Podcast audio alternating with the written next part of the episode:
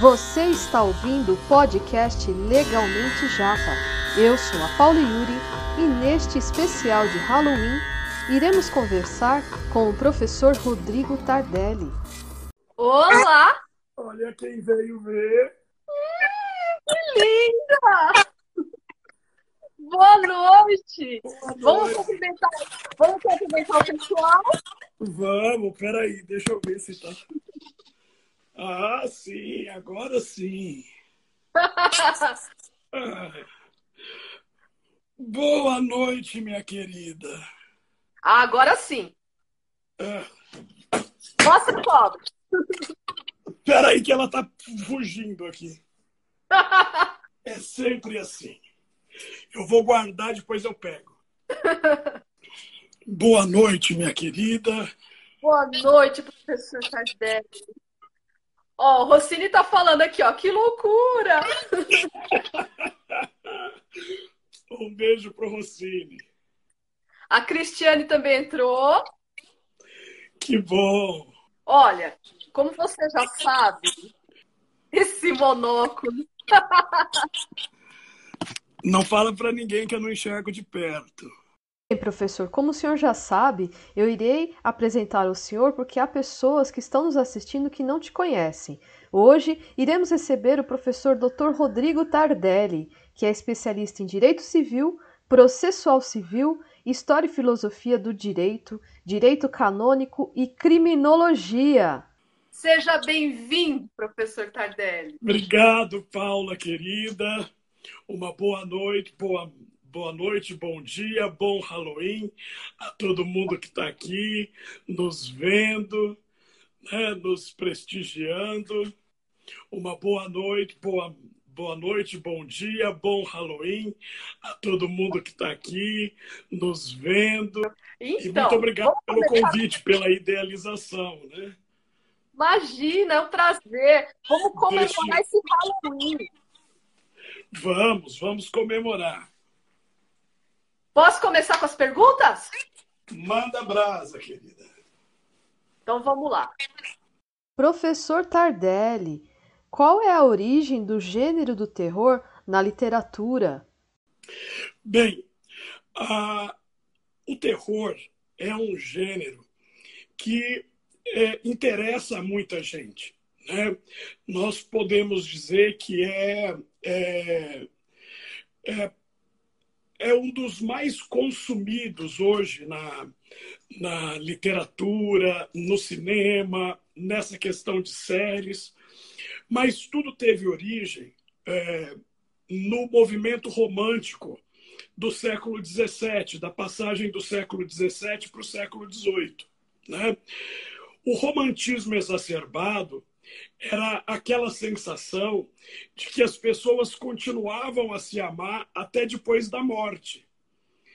E isso gerou uma fixação por cemitérios, cadáveres, né?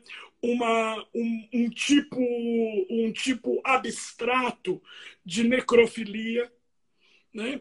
E é, poetas como Goethe, que foi um, um dos maiores nomes da literatura alemã, é, começaram a escrever sobre mortos, sobre mortos que reapareciam e ambientando, ambientando as suas, as suas é, narrativas em mansões abandonadas, em cemitérios, em mausoléus, em castelos, torres, sempre à noite, sempre com lua, sempre com, com é, vamos dizer assim, aparição de animais é, noturnos, corujas, morcegos, né? E isso, e isso começou a ter uma popularidade tremenda. Até que outros autores do gênero, principalmente na Inglaterra e na Alemanha, começaram a publicar romances como O Castelo de Otranto, como uh, O Frankenstein, a Mary Shelley, O Médico e o Monstro, do Stevenson, né? Uh, até que no final do século XIX, já na era vitoriana, outras obras significativas começam a aparecer. né? sendo a maior delas, né? a maior delas, o Drácula de Bram Stoker. Ah, mas guarda o Drácula aí que vai chegar na pergunta, hein? Professor, o senhor acha que existe alguma correlação do direito penal com o gênero do livro de terror? Ai, você não se emenda. É, não. O direito penal, ele lida, com licença um minuto, para eu tomar o meu sangue da noite. Uh! O direito penal, principalmente a criminologia, ele lida com questões atávicas. E o terror é basicamente o resgate de uma questão atávica, que é o medo, o pavor. Quando nós estudamos criminologia ou quando nós estudamos o comportamento do criminoso, nos seus mais diversos aspectos, nós lidamos com uh, um rompimento total do universo moral e a partilha, a partida, não a partilha, mas a partida para uma coisa macabra, uma coisa ruim, uma coisa má, principalmente quando nós é, pensamos nas condutas dolosas. Obviamente, é, nesses meus 20 anos de magistério, e já lecionando tanto direito civil ou direito penal, eu pude perceber o tanto que o professor de direito penal é, tem que se esforçar menos do que o professor de direito civil para manter a atenção dos alunos. Por quê? Porque tudo que tem a ver com violência, tudo que tem a ver com sangue, tudo que tem a ver com, com é, coisas estarrecedoras, chama a nossa atenção a primeira vez. Então, é obviamente que quando alguém pensa num homicídio qualificado, ou num latrocínio, ou no estudo, ah, por exemplo, da teoria do Welser e de outras teorias criminológicas, como a de Lombroso e como a do, a, a do Carrara, vai ser muito mais interessante do que estudar vício redibitório, aluvião, avulsão e coisas desse gênero, que você sabe que o professor tem que se desdobrar em 25 para poder prender a atenção dos alunos. E é óbvio, não sei se você já percebeu isso, que quando a gente está vendo TV despretensiosamente e aparece a tela da censura dizendo assim: opa, essa produção tem cenas de violência, morte e sexo. Pronto. Não precisa de mais nada. Você lida com instintos primários. Obviamente, todos nós, racionalmente, se a gente for pensar, nós estamos na, na, no limite da criminalidade. Todos nós somos capazes de cometer um crime. Porque nós somos seres emotivos.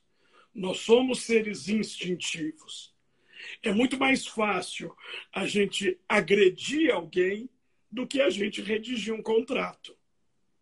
Então, é obviamente, quando a literatura lida com assassinatos, com monstros, com cadáveres que se levantam do, do, do túmulo, com serial killers, com condessas malvadas que matam camponesas para se banhar no sangue e pensar na eterna juventude, é claro que a gente vai ter muito mais interesse em estudar o crime continuado, o concurso formal, o concurso material, como o POR, que é direito administrativo, ou direito tributário, que são direitos que estão assim além da minha compreensão. Obviamente, direitos, né? Não direito do trabalho, que isso nem é direito, mas é um tipo de sociologia é, estranha.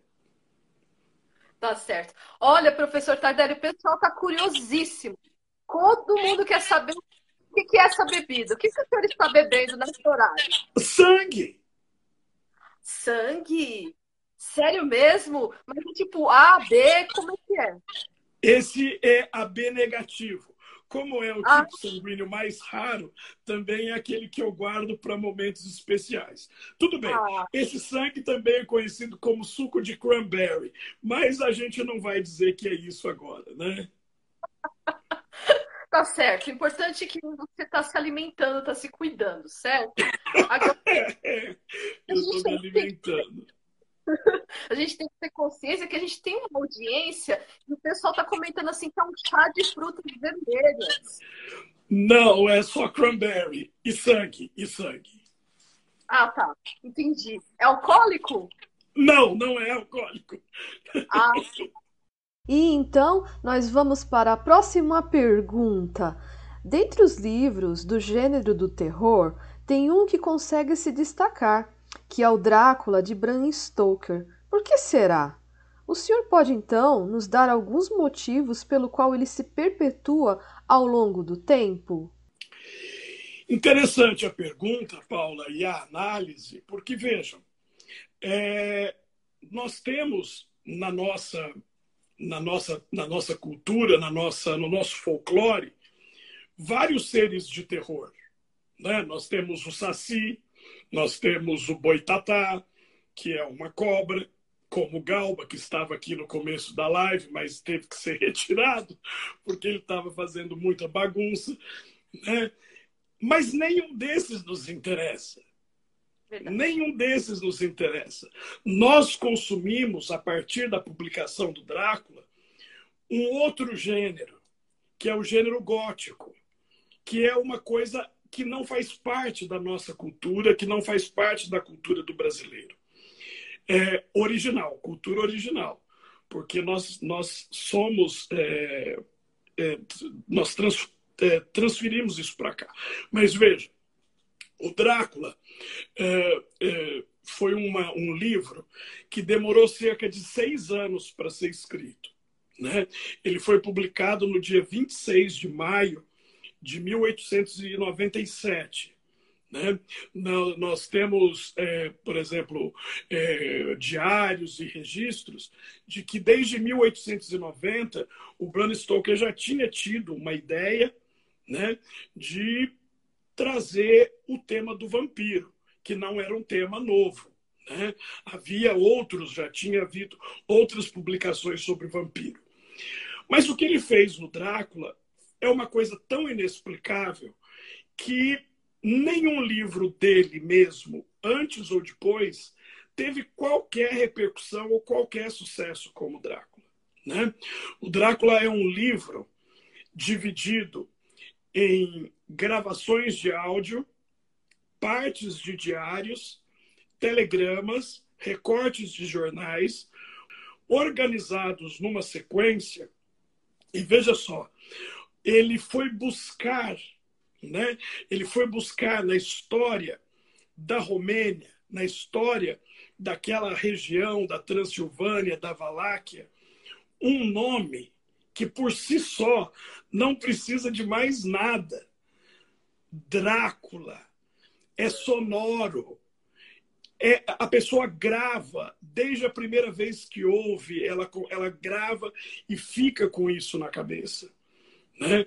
O Drácula foi um herói nacional romeno do século XV, mas que no século XIX virou um conde, virou um nobre, que queria sair do leste europeu e ir para a capital do mundo, que na, na mentalidade britânica sempre vai ser Londres. Né? Então ele entra em contato com advogados, com firmas de advogados de Londres e uh, maquina a sua ida para a Inglaterra.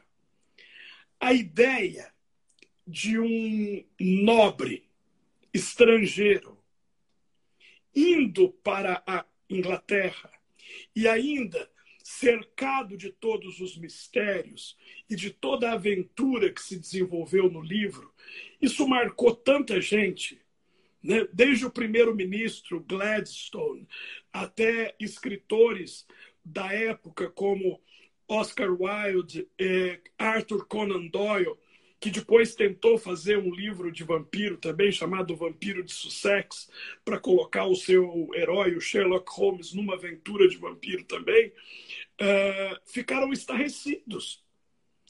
O Drácula é uma obra de quase 400 páginas de narrativa sem nenhum anticlímax. A cada. É, é, você não consegue parar a leitura. E você consegue imaginar os cenários. As descrições das pessoas são, são bem basais. É, você não consegue imaginar muito bem a cara dos personagens, mas ele sempre para e fala do olhar do Conde Drácula, do nariz do Conde Drácula, das unhas do Conde Drácula, do bigode do Conde Drácula.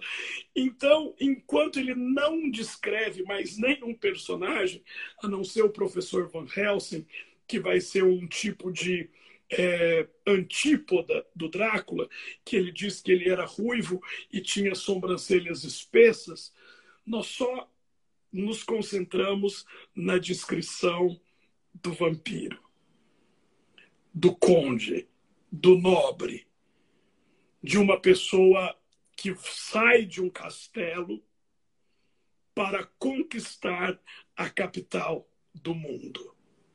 E aí a gente vê que é, o final não agradou muitas, muitas pessoas, né?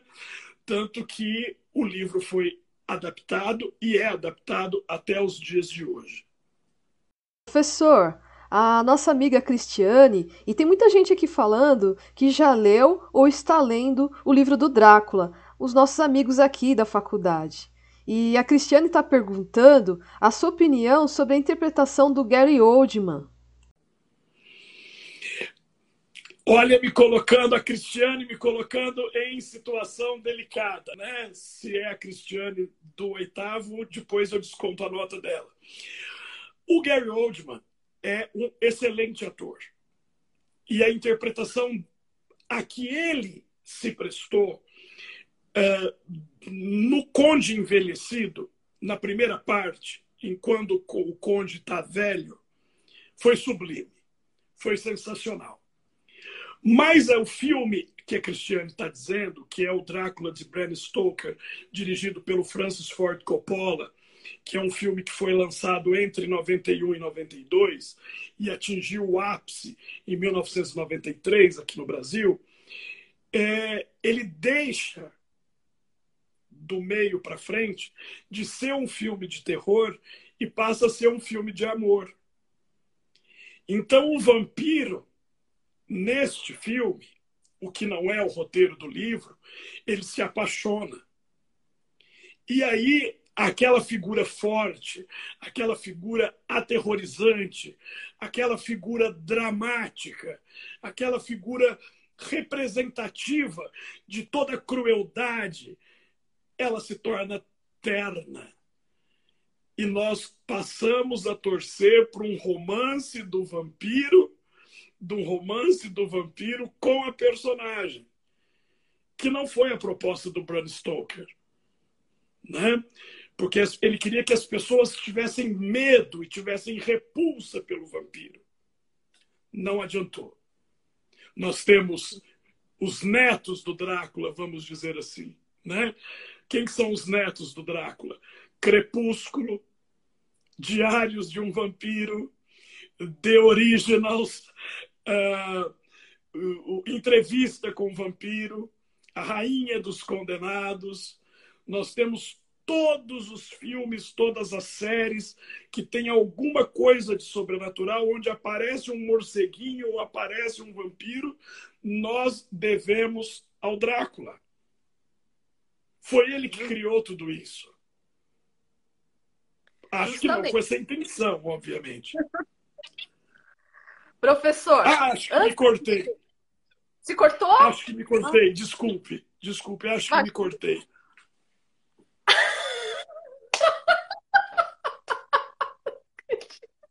Quem não vai se lembrar disso?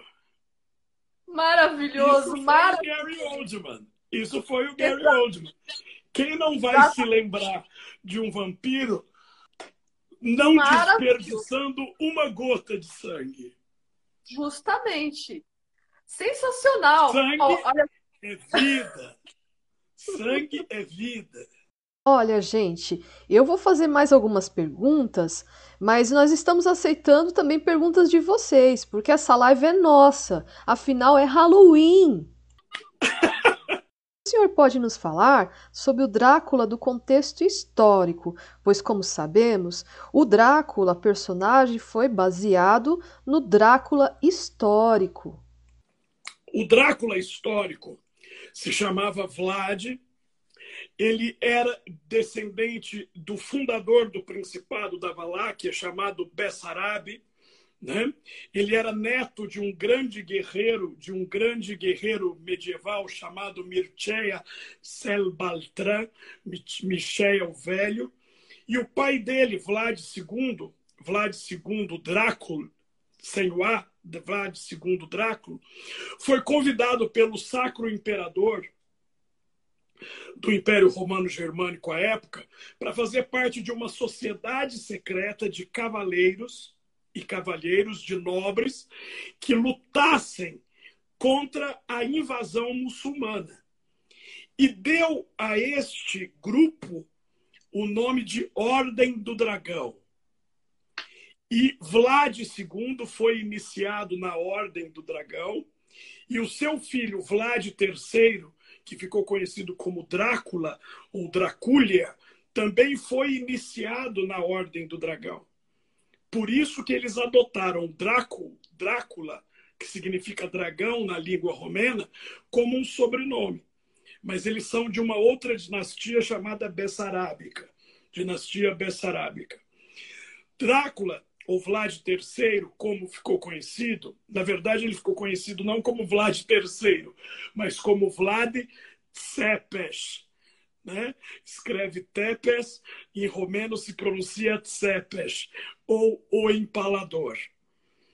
Ele foi um príncipe, né? um príncipe, um voivoda Mavaláquio da Moldávia, uh, da, da Valáquia, desculpe, uh, que se notabilizou pela altíssima inteligência militar e pela extrema crueldade a lidar com seus inimigos.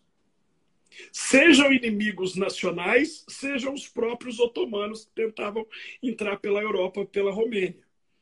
Então, ele colocou como punição o empalamento, que era a, a, a, o estaqueamento, vamos dizer assim, postes, né, o estaqueamento da, da vítima, ou pelo ânus ou pela barriga, e fincava o poste e a pessoa junto. E às vezes a pessoa demorava três, quatro dias para morrer, então era um sofrimento muito, muito requintado. Em uma única contra, eh, contra ofensiva, ele empalou 25 mil turcos e fez uma floresta de cadáveres empalhados, é, espetados, para quando o sultão chegou com o exército principal, o sultão não conseguiu atravessar. De horror. Ele falou assim, é impossível enfrentar um homem que é capaz de fazer uma coisa dessas. Foi o primeiro estrategista militar da história que usou do, da guerra biológica. Ele mandava leprosos e pessoas com peste poluir a água do exército inimigo como agentes secretos. Né? Então, ele foi tremendo. E o que nós sabemos é que ele foi assassinado no ano de 1476 durante uma batalha. Ele tem descendentes, ele teve descendentes, óbvio. Ele casou duas vezes e teve filhos, netos, né? Que depois fizeram parte do que nós chamamos de Império da Áustria-Hungria. Quem imaginar isso, que ainda perpetua então essa linhagem dele? Nós temos. É, o, o, o, mas é aquilo que a gente estuda sempre em psicologia criminal, né, é, Paula? É, o Drácula ele foi separado do pai com 12 anos e foi mandado para a Turquia como refém. E ele passou quase nove anos como refém dos turcos, sofrendo todos os tipos de abuso. Ele e o irmão mais novo dele, chamado Radu Selfrumus, Radu o Belo. Né? Então ele foi levado para a corte turca, onde sofreu todos os tipos de abuso físicos e psicológicos. E aí, quando o trono da Valáquia ficou, ficou vago, né? a Valáquia é o sul da Romênia atualmente. Então, nós estamos falando do país da Romênia, da Romênia, da Valáquia. A Valáquia é dividida em duas grandes. A Romênia é dividida em duas grandes regiões. Norte e centro se chama Transilvânia e sul se chama Valáquia. Como Bram Stoker não nunca foi lá, e tu, todas as informações que ele pegou do país, é, é, ele pegou de livros, de pesquisas em biblioteca, ele situou o castelo do Drácula na Transilvânia. Ele realmente nasceu da Transilvânia, na Transilvânia, que é uma região, a região norte da Romênia. Mas a dinastia dele era de príncipes do sul da Romênia. Então, nós, então, concluindo, né, nós sabemos né, que uma criança abusada, ela tende a repetir em adulto potencialmente pior tudo aquilo que ela sofreu. Nós estamos analisando um personagem com mais de 500 anos. É óbvio que as fontes às vezes são obscuras, mas é, o comportamento, às vezes considerado psicopata ou violento demais, do Vlad Tsepes, do empalador, tem uma explicação. Tem mesmo. Professor, vamos atender as perguntas dos nossos amigos que estão nos acompanhando. Podemos? Ó. Romero. A Agatha, ela está perguntando Agatha, assim. Qual... Princesa Agatha. Ela está perguntando assim: qual o filme de terror favorito do senhor? Começa o senhor, eu falo o meu depois. Meu? É. Se chama O Exorcista. Meu filme de terror preferido se chama O Exorcista baseado na obra de William Peter Blatt, de 1972. O filme foi roteirizado por ele, né? E trouxe para a gente um outro elemento do terror, que é o demônio. Porque o Frankenstein, o Drácula, são, vamos dizer assim, servos do mal, mas eles não são o mal. Eles não são o mal. Agora, uma criança possuída pelo demônio é a, o escrachamento total do mal. Né? E o William Peter Blatt pegou na mitologia suméria, filho de Rambi, do deus Rambi, príncipe de todos os espíritos do ar, o demônio Pazuzu, que virou uma estrela de cinema depois do filme O Exorcista. Era uma entidade absolutamente desconhecida até o filme de 72 e que depois virou um demônio sumério com status de celebridade, né? porque ele possuiu a criança. Pazuzu, o rei dos espíritos do ar. Esse é meu filme de terror predileto. E o seu? O meu preferido é a Rainha dos Condenados, porque eu ainda sou apaixonada pela Anne Rice. Anne Rice, a Madame Rice, com quem a gente, que a gente corresponde no, no Facebook, né? a Madame Rice, ela criou uma série de livros de terror chamado Crônicas Vampirescas. Né? O primeiro livro se chama Entrevista com o Vampiro, o segundo se chama O Vampiro Lestat. E o terceiro dessa série, que são 12 até hoje, se chama A Rainha dos Condenados, onde ela explica a origem dos vampiros. Que a rainha suméria do Egito, chamada Akasha, recebe por possessão demoníaca, por possessão demoníaca, um espírito chamado Amel, que se deleita com o sabor do sangue. E ela transmite isso para quem bebe o sangue dela. ela dá uma outra mitologia, ela tenta criar uma outra mitologia sobre a origem do vampiro. Origem esta que o Bram Stoker nem se atreve a dizer qual foi. Ele só coloca na, no, no Van Helsing, né? uma das falas do Van Helsing no livro é que nós estamos enfrentando o mais antigo de todos os vampiros. Mas Bom, professor, nós temos mais algumas perguntas. Gente, eu vou lendo as perguntas à medida que chegam, respeitando a ordem. Vamos ver até quando a gente aguenta a live, porque o Instagram é só uma hora, infelizmente. Porque tá todo mundo aqui, ó, falando que tá muito divertido e a gente quer salvar essa live. Ah, e só para lembrar vocês que são os nossos amigos, a nossa audiência, que esta live vai virar podcast. Podcast, isso aí. Ó, olha só, é, professor, estou perguntando aqui, qual o Alex de São Caetano está perguntando qual a nacionalidade de Drácula? Romeno, Romênia. Tá. Alex, Aí agora... um beijo para você. O Alex divide comigo a paixão pelos charutos. Né? Alex, Winston Churchill, Getúlio Vargas e eu somos charuteiros. Ah, vocês, viu? Olha. Então, o Gabriel Campos está perguntando assim, ó, é, qual o melhor, Edgar Allan Poe ou Lovecraft? Ah, não, mas essa pergunta não vale, Gabriel. Que são estilos diferentes, né? São estilos diferentes é, e são dois gênios, né? O, o Edgar Allan Poe, enterrado no cemitério presbiteriano de Baltimore, hoje, nos Estados Unidos, é, foi uma alma atormentada. Então, ele viveu entre a miséria, o alcoolismo e as perdas amorosas e escreveu contos como O Barril de Amontilado, A Queda da Casa de Usher, O Retrato Oval, uh, o, e poemas como O Corvo, que mostram o gótico. Edgar Allan Poe é gótico. Embora ele não seja inglês, ele escreveu na língua inglesa, mas ele não seja inglês, ele é o representante máximo do gótico. Do gótico como aquele estilo romântico. Lovecraft, outro americano, ele já tem uma outra abordagem do terror.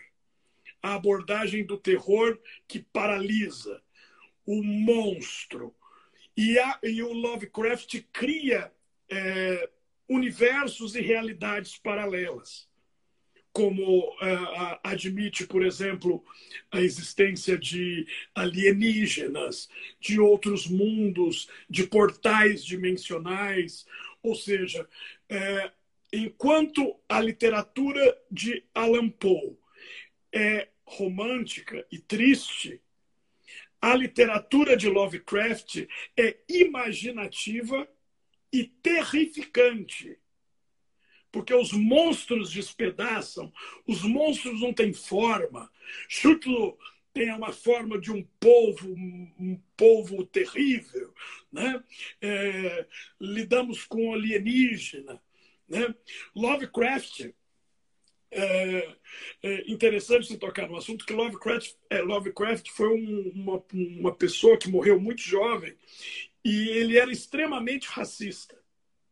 Ele detestava negros. Ele detestava negros. Ele era extremamente racista.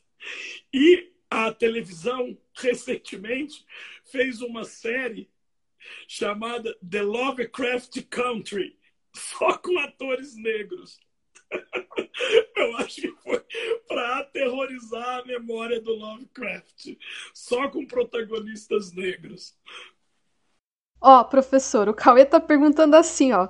Quem tem o melhor gosto musical do oitavo? Cauê, eu podia falar que era você. Mas como você já recebeu reclamação dos seus vizinhos no condomínio edilício onde você mora, eu não vou falar que você tem bom gosto musical, não. Eu vou deixar isso para outra pessoa escolher. Para o Fabiano, para Paula, para Carol, para Carol. Carol. Meu Deus, a agora Cris. tô confundindo. Com a Cris. Tô confundindo os oitavos. A Carol foi do, do oitavo de hoje, a Cris foi de ontem. Ai, meu Deus.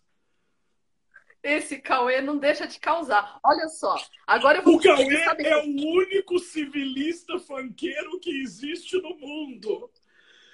Vocês que estão me ouvindo, meus alunos, vocês sabem como eu tenho pavor de funk e como eu amo o direito civil.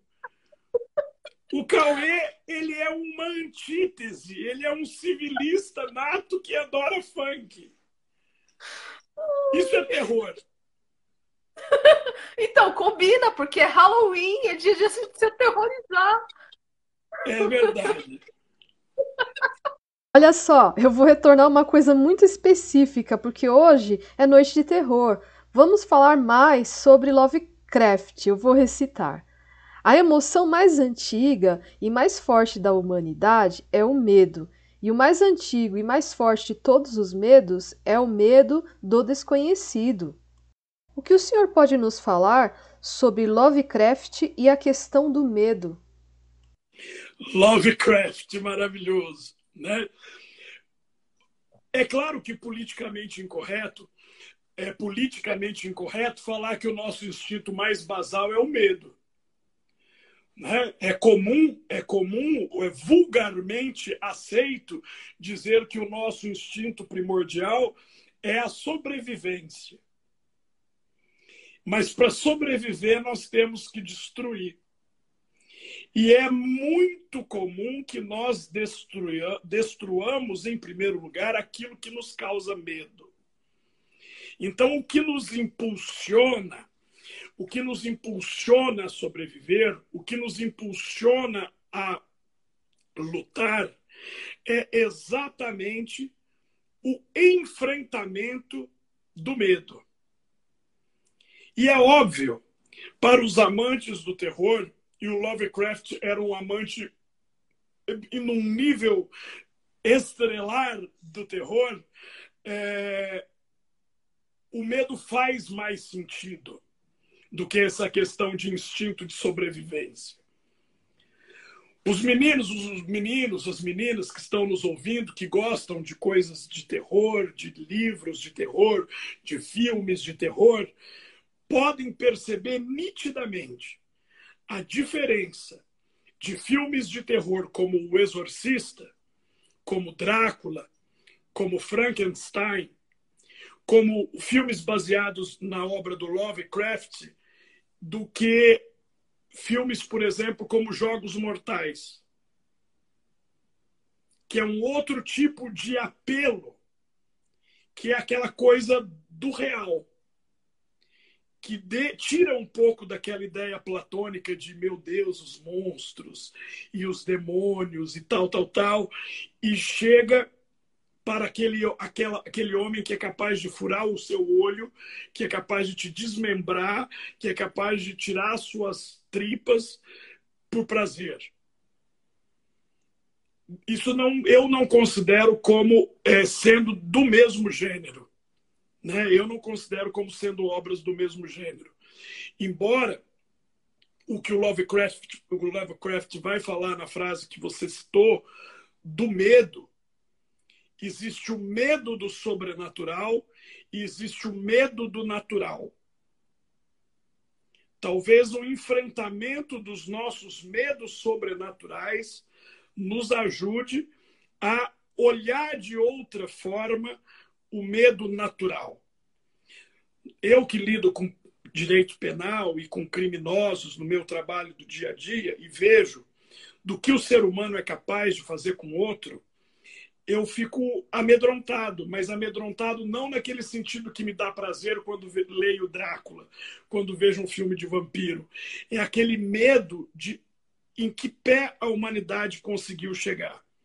Por exemplo, nos crimes de estupro de vulnerável. Isso é o verdadeiro horror. É melhor que nós destilemos o nosso medo com os morcegos e com o sangue do que achar que é possível que alguém se interesse e ache beleza neste tipo de violência. Por isso que quando as pessoas ficam falando, ah, penal é legal, penal é legal, penal é legal, quando você pega o livro do Capês e lê, quando você pega o livro do Luciano Anderson e lê, quando você entende é, a teoria da imputação objetiva, mas quando você, anal... você vê o crime, você vê a conduta na prática, isso não é legal. Isso não é legal.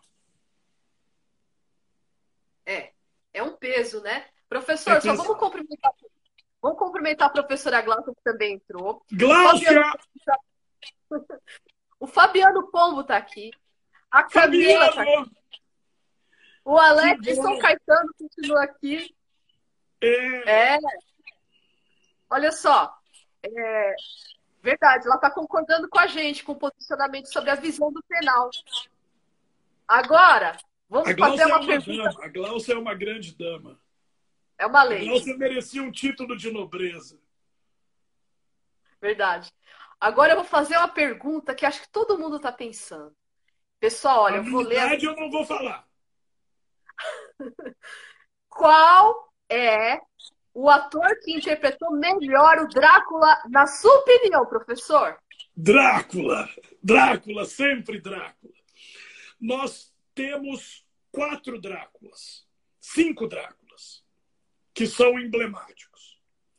O primeiro é um ator de cinema mudo chamado Max Schreck, que interpretou Drácula num, num filme chamado Nosferato, de 1922, que foi refilmado em 79 com Klaus Kinski como o vampiro Nosferato.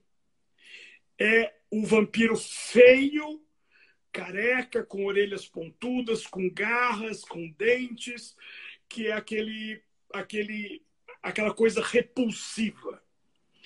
Depois nós temos uma outra visão do Drácula, com Bela Lugosi, em 1931, em que o vampiro está trajado para a noite, está em trajes de gala, com seu anel de conde, com seu, é, seu cordão com sua insígnia de fraque. E aquela, aquele sotaque é, da Hungria que seduziu gerações, e eu também. Bela Lugosi me seduz. Bela Lugosi, quando ele declama as frases do Bram Stoker daquela maneira teatral que ele sempre fala, né? Listen to them, the children of the night. What a music they make. Com aquele sotaque arrastado. Isso é fantástico, dá vontade de chorar. Mas, em 58, 1958, surgiu um novo Drácula com um autor britânico recente que faleceu há pouco tempo, chamado Christopher Lee. Christopher Lee é, trouxe um elemento mais erótico na interpretação do vampiro. E talvez ele tenha ficado mais na minha imaginação. Talvez Christopher Lee seja, na minha opinião, o melhor Drácula. O mais perfeito deles. Depois nós tivemos Frank Langella e Jack Palance, ambos em 79. E depois Gary Oldman, é, fazendo na, na última produção. Tivemos Gerard Butler, num chamado Drácula 2000, acho que foi Drácula 2000.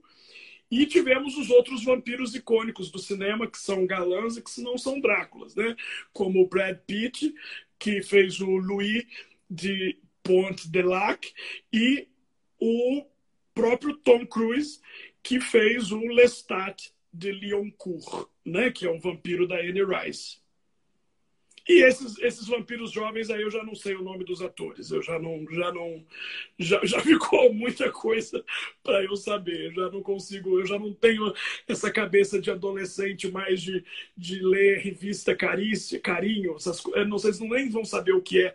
Eu estou entregando a idade aqui. De ter posto Robert Pattinson fazendo crepúsculo, um vampiro que bebe sangue de bicho e que brilha no sol Veja a que ponto nós chegamos, né? Em que ponto de degradação. Bram Stoker, onde está você? Onde está o Conde Vampiro? É, mas é, eu, eu fico com Christopher Lee.